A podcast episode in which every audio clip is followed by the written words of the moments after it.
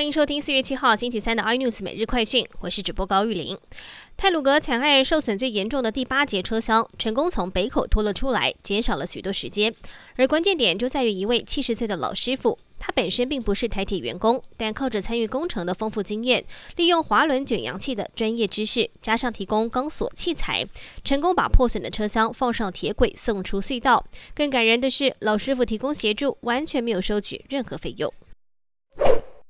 而目前，检方在侦办泰鲁格案，已经传讯超过二十个人要厘清事发的原因。而其中，包商李义祥当初第一通电话打给了一名男子林长青，检方也请花莲市刑大将这位林姓男子带回事发现场，也查扣了一辆挖土机。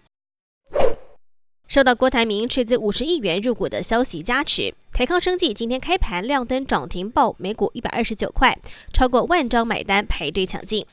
郭台铭不仅看好台康生计，也看好台康未来在国际发光的契机。上个月乳癌生物相关的临床实验成功达标，符合美国以及欧盟生物相等性的标准。生产厂去年也优先取得日本厚生劳动省 PMDA 的查厂通过。富比士公布了二零二一年全球富豪榜，美国前总统川普以二十四亿美元的身价排在一千两百九十九名，比去年下滑了两百九十八个名次。富比士也指出，川普上任之后拒绝出脱名下资产，不仅在任职期间饱受道德议题所扰，也错失了在蓬勃市场获利的大好机会。